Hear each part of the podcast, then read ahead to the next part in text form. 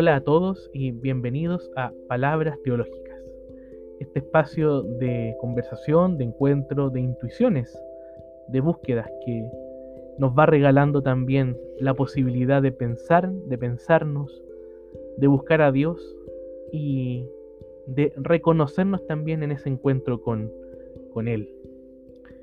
Para esta semana, queridos amigos y amigas, he buscado nuevamente en la biblioteca, ¿qué cosa va suscitando la búsqueda en estos días de, de cuarentena y de pandemia?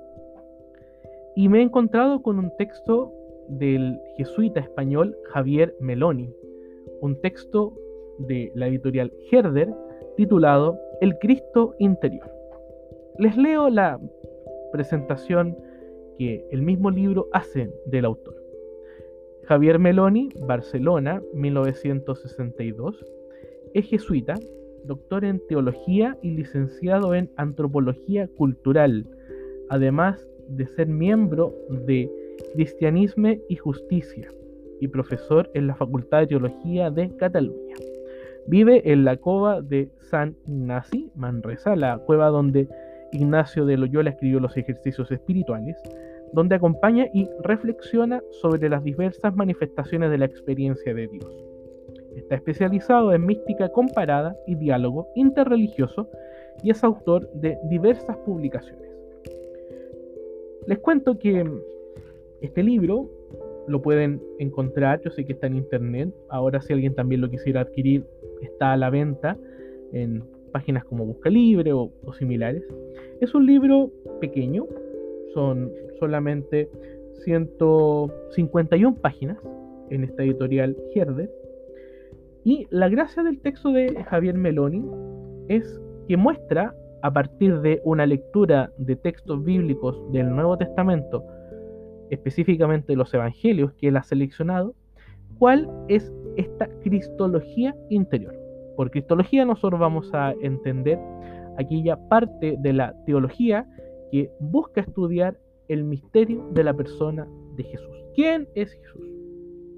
Javier Meloni, eh, al comienzo del texto, muestra que tradicionalmente en la teología han existido dos visiones o dos acercamientos tradicionales a la persona de Jesucristo.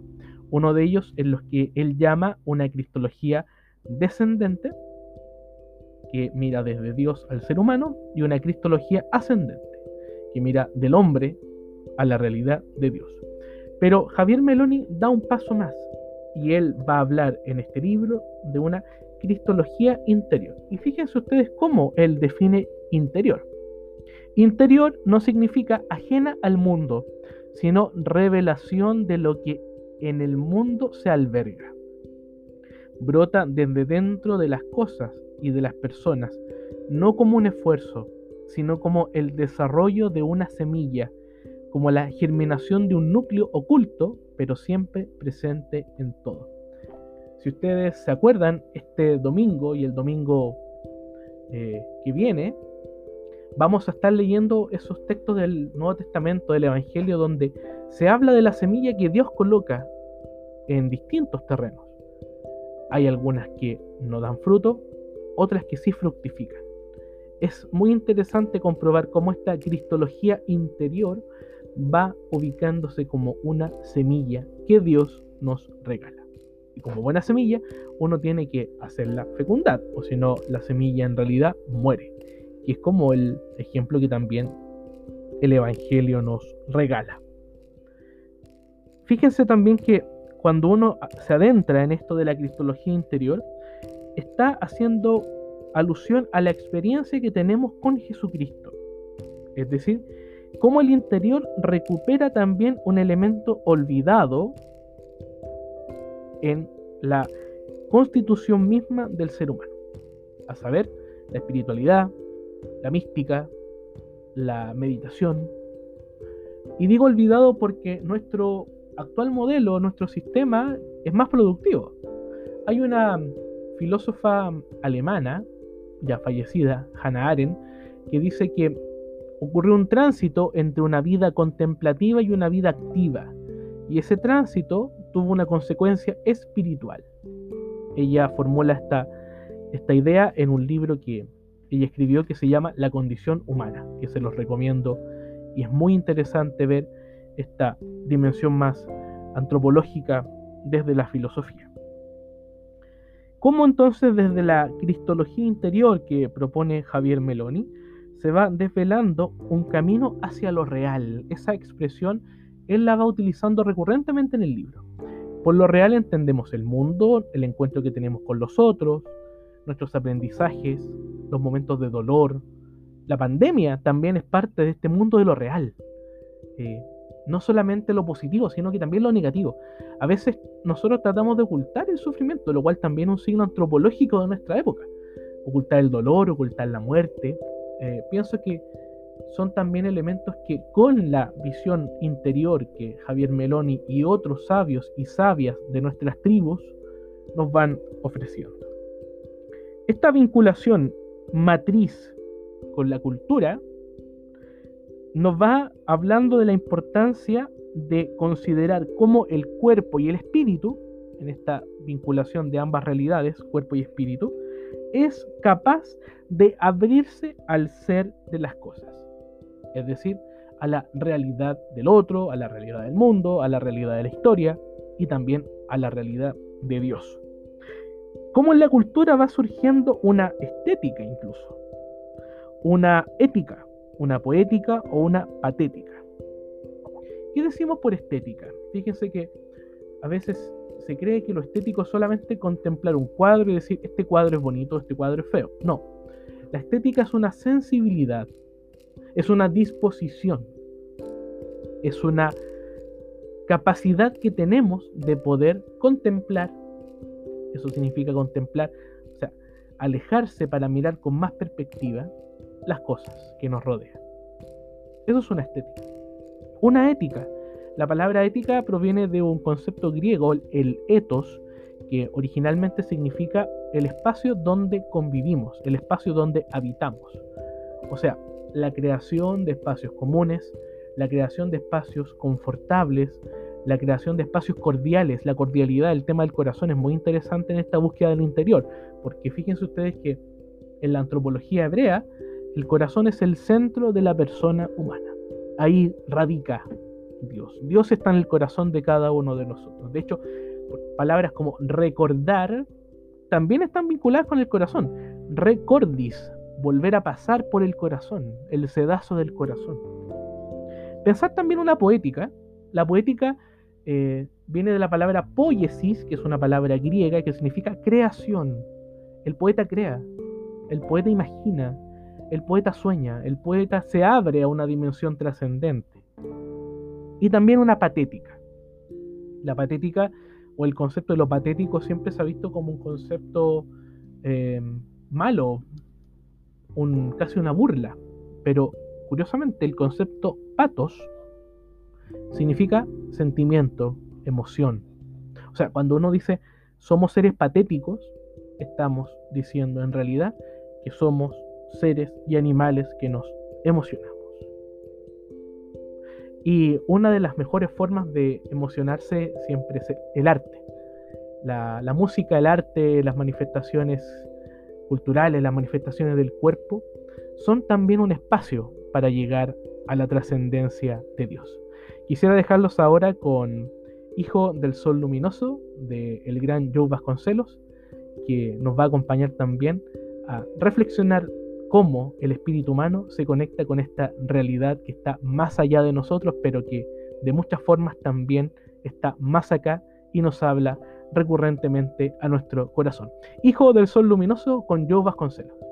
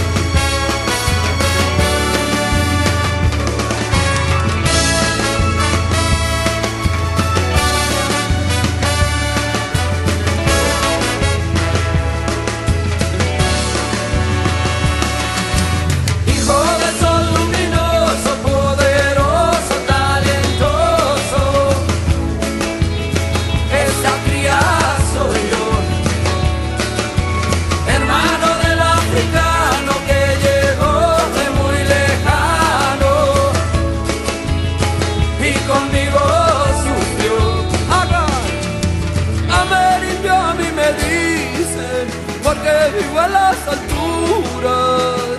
La la la. Casi al lado del sol, casi al lado del sol. Chamanes, brujos y magos, junto a los padres del santo. La la la.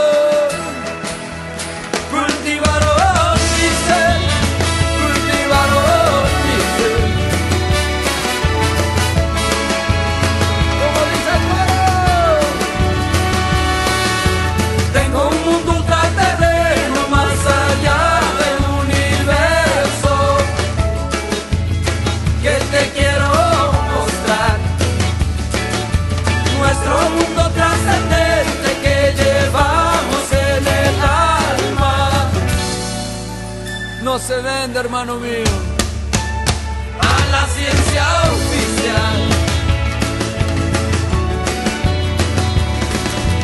Amerindio a mí me dicen, porque vivo en las alturas. La, la, la. Casi al lado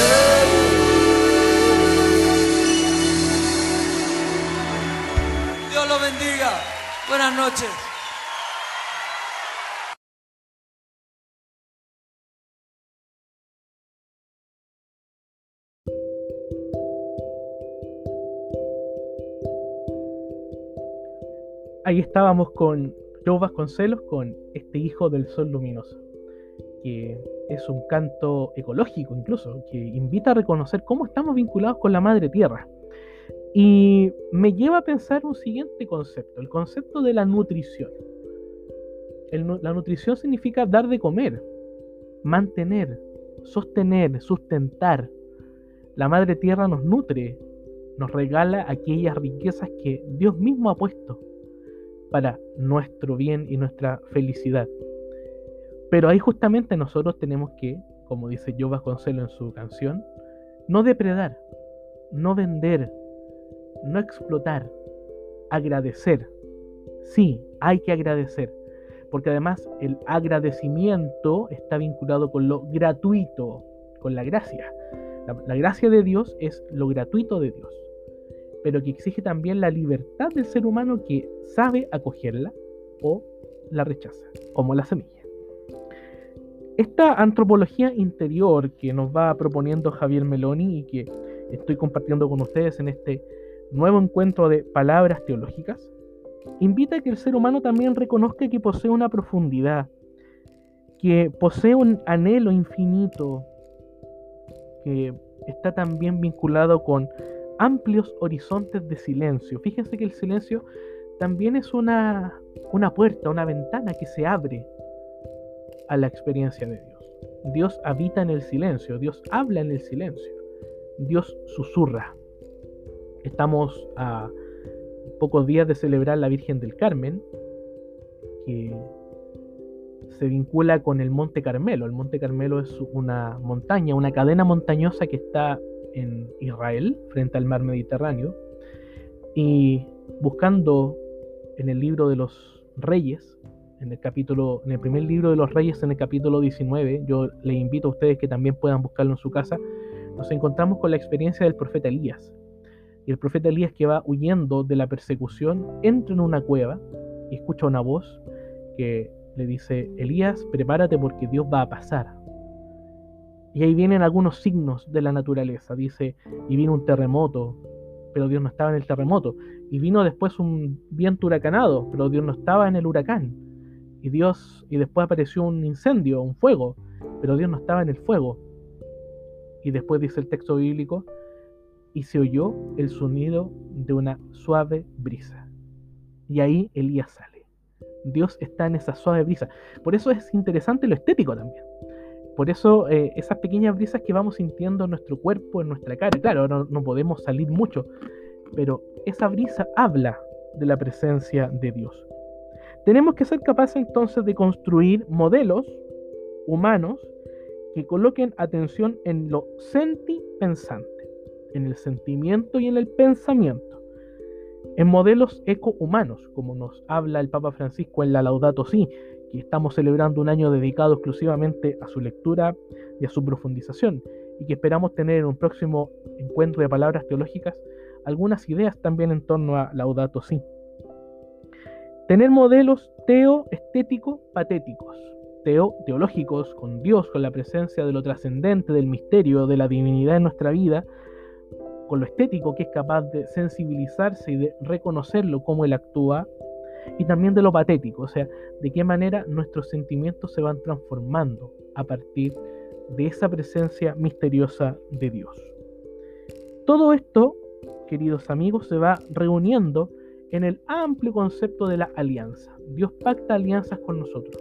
De hecho, en el texto bíblico, Dios firma una alianza con Abraham, y de hecho, para el pueblo de Israel, el primer gran concepto teológico es el concepto de la alianza.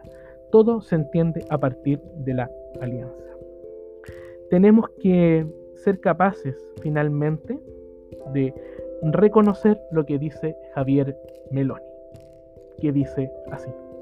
La justicia consiste en reconocer la sacralidad de cada ser y de cada existencia lo cual lleva a intuir un nuevo orden social donde el dominio y la apropiación dejen paso a la reciprocidad.